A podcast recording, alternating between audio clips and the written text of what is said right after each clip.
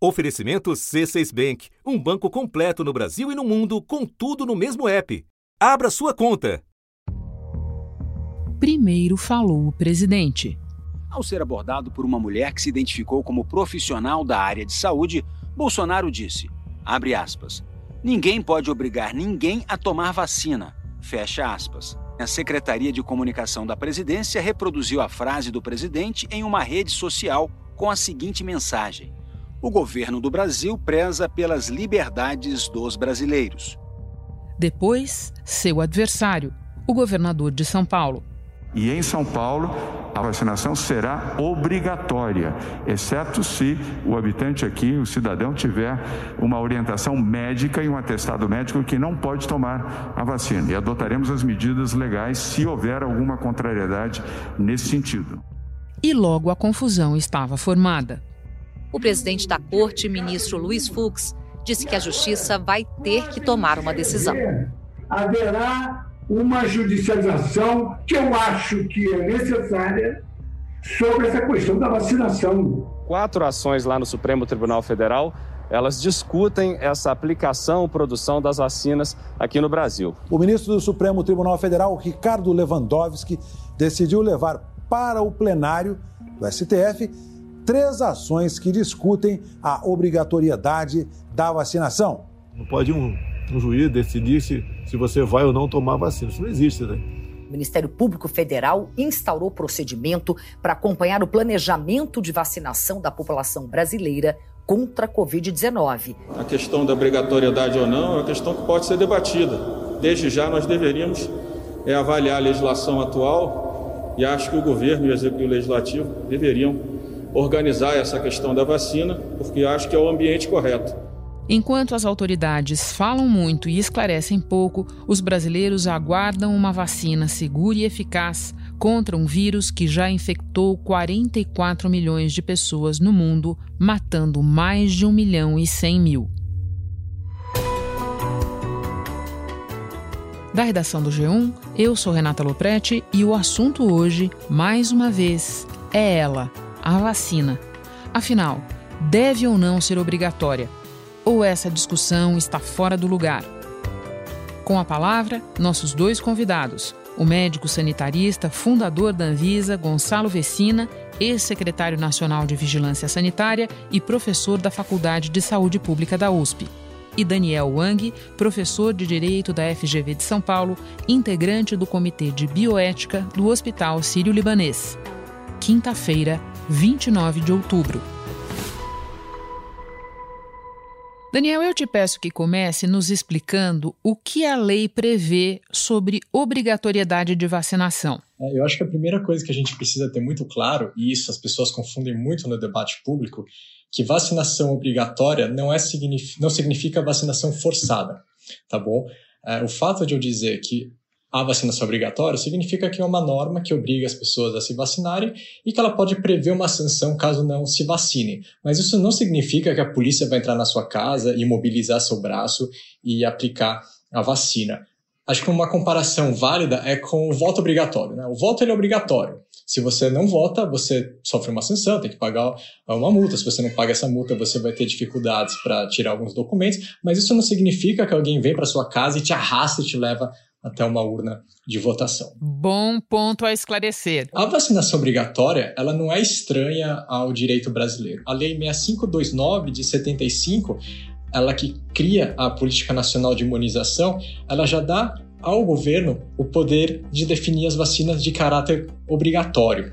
Tá? E ela é regulamentada por um decreto de 76 que reafirma a possibilidade de haver vacinação obrigatória e o dever das pessoas de se vacinarem, de levar as pessoas, né, as crianças e adolescentes sob sua responsabilidade e guarda para se vacinarem também. O Brasil conseguiu criar uma lógica de um sistema de vigilância epidemiológica é, que foi aplicado no mundo inteiro. Ele é, ele é modelo para o mundo. Né? Criação de um programa de imunização nacional, que chama-se PNI, que está vigindo até hoje. E é, na década de 90, né, o Estatuto da Criança e do Adolescente uh, também vai prever a vacinação obrigatória, a obrigação dos pais. A obrigação ela aparece também espalhada no direito brasileiro em diversos lugares. Então, por exemplo, né, uma das condicionalidades para se receber a Bolsa Família é ter a, atualiza, ter a, a carteira de vacinação atualizada. Diversas leis estaduais e municipais prevêem a obrigatoriedade de apresentar carteira de vacinação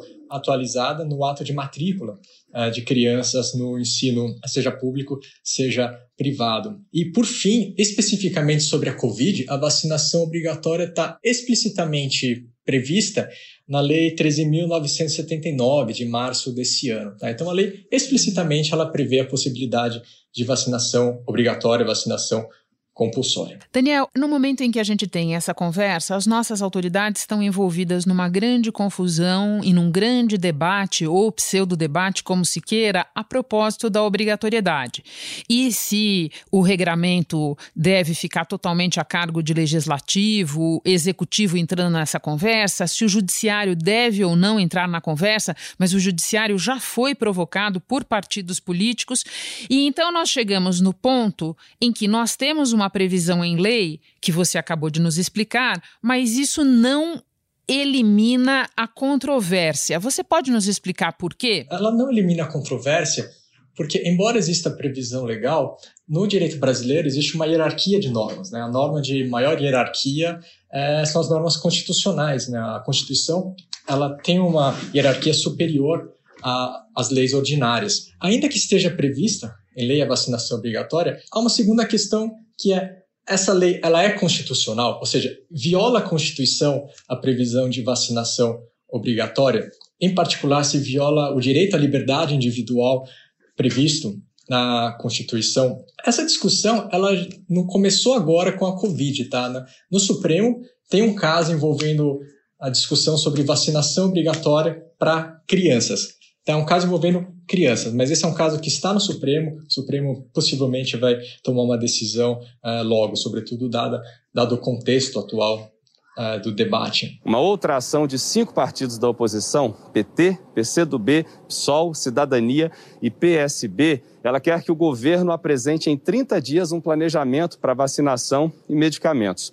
Já o PDT quer que os estados e municípios tenham autonomia quanto à obrigatoriedade de vacinação. E o PTB, partido aliado do presidente Bolsonaro, não quer que exista obrigatoriedade de vacinação. Você falou em liberdades individuais. O que, que a gente precisa considerar para navegar esse debate sobre se uma eventual vacina obrigatória violaria ou não liberdades individuais? A vacinação obrigatória, ela seguramente ela restringe a sua liberdade. Mas, por outro lado, a vacinação obrigatória ela também protege direitos. Ela protege direito à vida, ela protege o direito à saúde, ela pode ser uma alternativa a medidas de distanciamento social que também violam a liberdade. Então, existe, na verdade, um conflito entre normas constitucionais. E esse conflito entre normas constitucionais, entre, de um lado, a autonomia individual de dizer não para uma para uma vacina e do outro lado todos os direitos que a vacina promove, esse tipo de conflito ele é resolvido no direito por meio de um teste chamado teste de proporcionalidade. E como é que ele funciona? O teste de proporcionalidade ele possui três subtestes, que é a primeira questão é se no caso a vacinação obrigatória ela é um meio adequado para se promover a saúde. A gente primeiro tem que pensar se de fato a vacina que a gente vai ter vai ser uma vacina é, eficaz. Porque se a vacina ela não for eficaz, então não adianta você falar em obrigatoriedade, porque você não vai promover o objetivo. Ainda que a gente tenha uma vacina eficaz, Outra questão, e esse é o segundo subteste do teste da proporcionalidade, é se a obrigatoriedade ela de fato é necessária. Ou seja, será que há uma outra alternativa menos gravosa para a liberdade individual para você conseguir esse resultado, que é proteger a saúde pública? Ou seja, você consegue proteger a saúde pública, você consegue garantir uma ampla cobertura vacinal sem necessariamente precisar da obrigatoriedade. O terceiro teste é da proporcionalidade em sentido estrito. Então você vai ter que colocar na balança, de um lado, uh, o que você uh, perde com a vacinação obrigatória e de outro o que você ganha com a vacinação obrigatória. E acho que é muito útil para a gente pensar em, em, três cenários. Né? Você tem um cenário com vacinação obrigatória, e aí você tem a pandemia controlada. Você tem o segundo cenário com a sem a vacinação obrigatória, mas com medidas de distanciamento social que também limitam a liberdade, liberdades econômicas, liberdade de ir e vir, uh, direito à educação, etc. E um terceiro cenário em que você não tem nem vacinação e nem medidas de distanciamento social, né? você tem uma pandemia descontrolada. E aí, nesse caso, você tem uma série de violações também. Então, assim, em qual desse cenário você tem menos restrição a direitos? E eu acho que é plausível o argumento de que o cenário da vacinação é o que tem menos restrição a direitos. Você tem uma restrição, sim, autonomia individual, mas que, dentre todos os cenários, é o que menos restringe é, direitos. O Rio de Janeiro de 1904, a lei que obrigava toda a população com mais de seis meses de idade a se vacinar contra a varíola e a desinfetar todas as casas contra ratos e mosquitos, deixou a cidade de pernas para o ar foi a revolta da vacina. Daniel, por fim, num artigo coassinado por você na Folha de São Paulo, você e as outras autoras explicam que quando se estabelece a obrigatoriedade de uma determinada vacina, o tipo de punição para o descumprimento também importa, assim como definir as exceções. Pode nos detalhar um pouco esse ponto? Ainda que a gente chegue à conclusão que a vacinação obrigatória é constitucional, você pode considerar que algumas formas de sanção, no caso do não cumprimento dessa obrigação, seja inconstitucional. Então, podem ter várias sanções para o não cumprimento da obrigação de vacinar.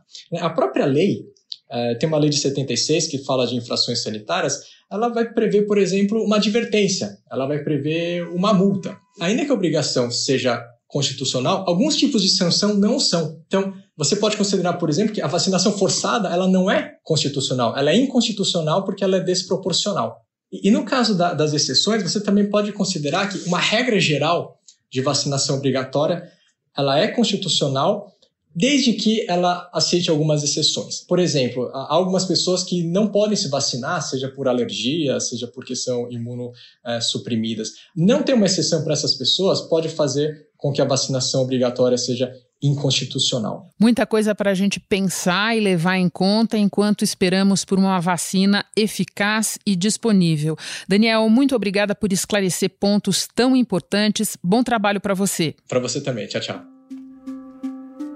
Hora de falar com Gonzalo Vecina. Gonzalo, você disse recentemente que uma eventual vacina contra a Covid-19 não deve ser obrigatória para adultos.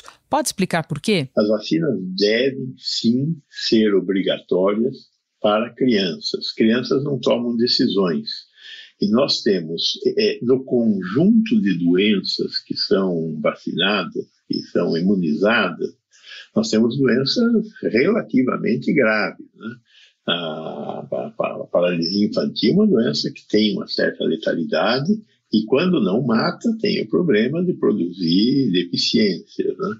Então é, é, grave. A difteria é uma doença que nós, graças a Deus, está quase erradicada. Existe o vírus, a bactéria, ela circula ainda, então não dá para parar de tomar, que nem a varíola. A varíola erradicou, então não precisa mais tomar vacina. Não existe mais vírus circulando. Então, essas vacinas, as vacinas infantis, não têm opção. As crianças são obrigadas a tomar. Todas as crianças com menos de 5 anos têm um compromisso importante: tomar a vacina contra a paralisia infantil. No Brasil inteiro, vai ter gente trabalhando na vacinação. Aí temos um outro grupo de doenças, que é um grupo de doenças como, por exemplo, a gripe. É bom que os idosos tomem a vacina da gripe, diminui a mortalidade quando eles tomam a vacina. Agora, é uma doença que mata um monte? Não, não mata um monte de gente. Então, se diminuir, se as pessoas é, tomarem uma parte importante da população tomar a vacina, o vírus diminui a circulação e isso cria uma situação melhor. Mas não há por que tornar a vacina da gripe obrigatória. Né?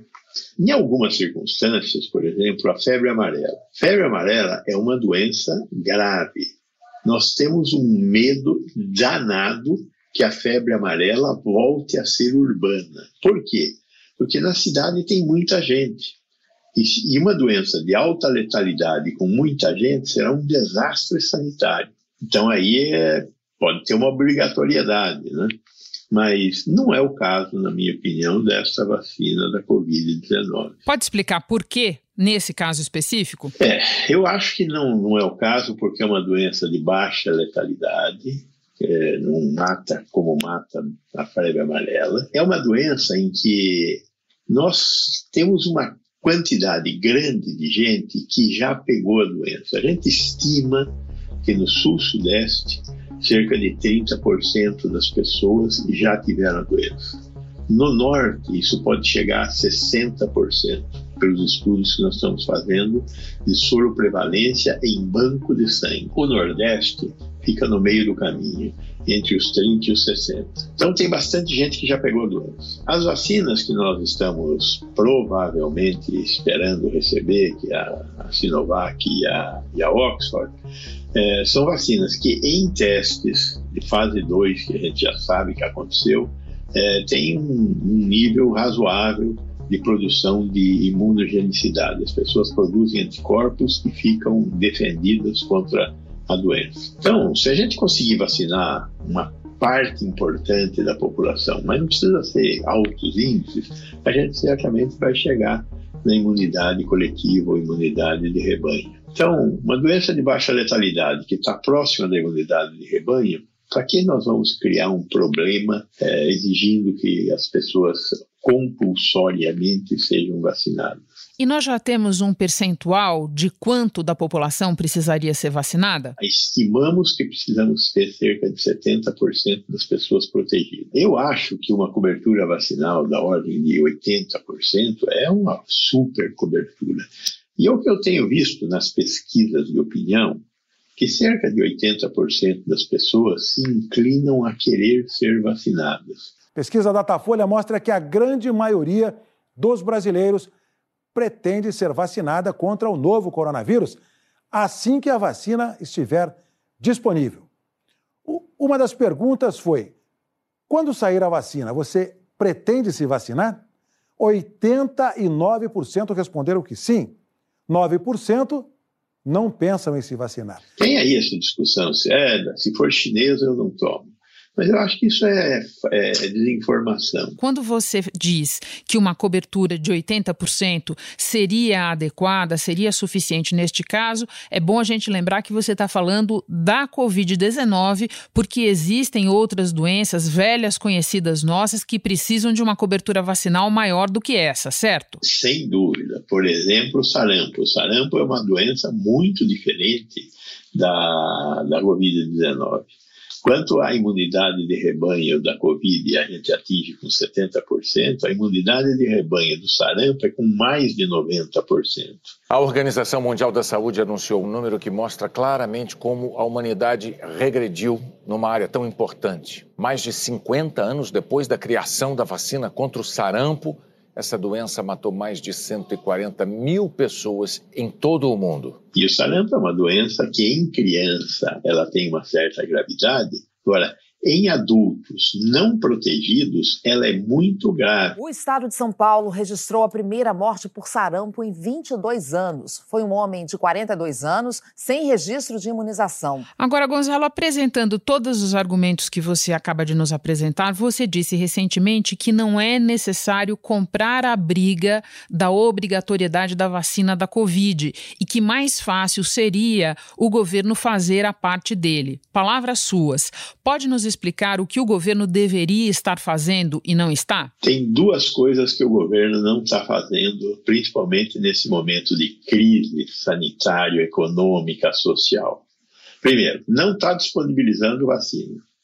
E no caso da Covid, está criando uma conturbação aí entre as duas vacinas, quando nenhuma das duas vacinas nós teremos em quantidade suficiente para vacinar toda a população brasileira é, durante o ano que vem. Então, ter as duas vacinas é, nos aproxima, nos aproxima, não resolve o problema, nos aproxima de ter doses suficientes para vacinar toda a população. Então é fundamental ter as duas vacinas, esperando que as duas passem na fase 3, nas testes de fase 3. E, e, e, a cobertura vacinal no Brasil caiu por falta também de oferta de vacina. Tem um problema de, de, de, de eh, logística no Ministério da Saúde. Até julho, a cobertura vacinal de doenças já bem conhecidas está longe de alcançar a expectativa do governo de imunizar 95% do público-alvo neste ano.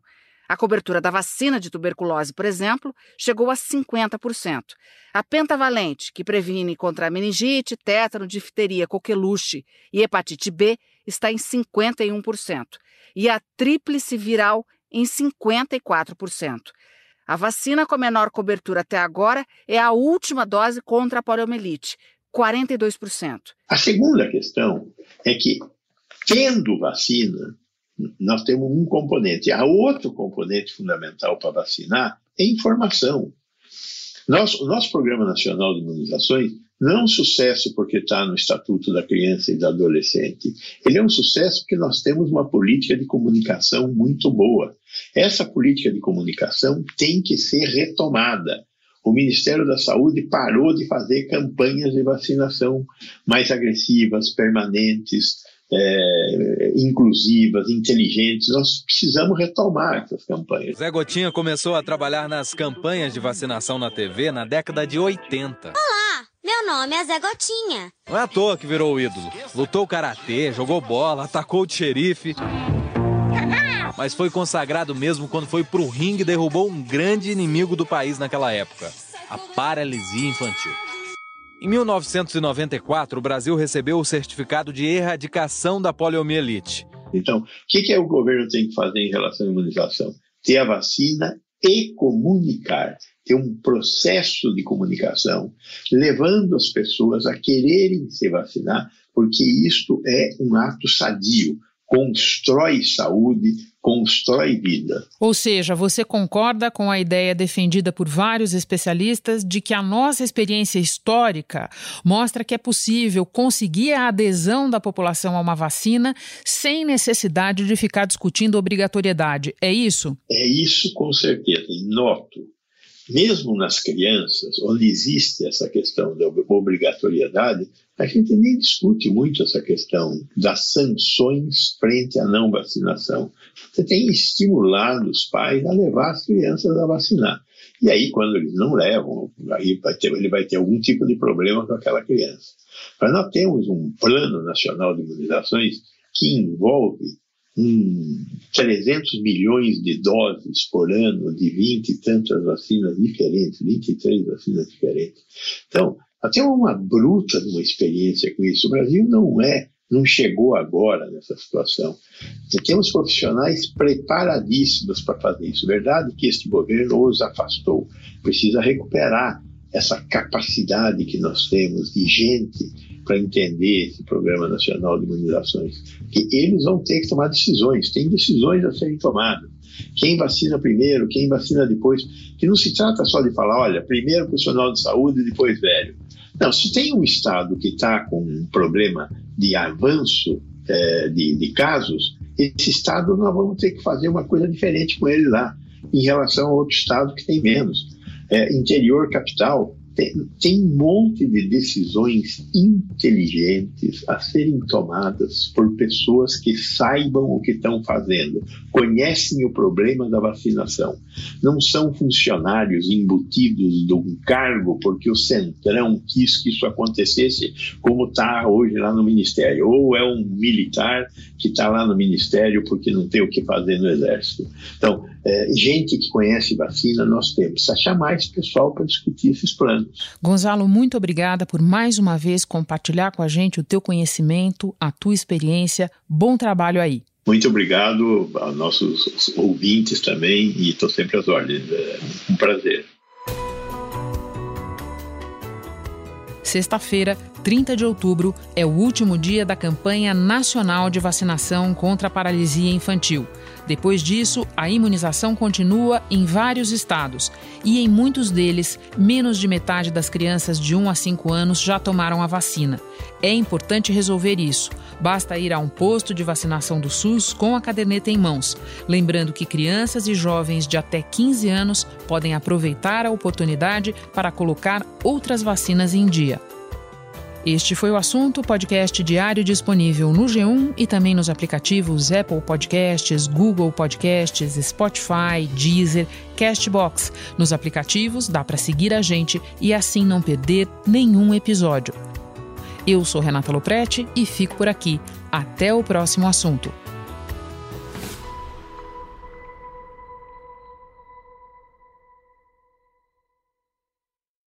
Você no topo da experiência financeira que um banco pode oferecer. Escolha um banco completo no Brasil e em qualquer lugar do mundo. Abra sua conta no C6 Bank.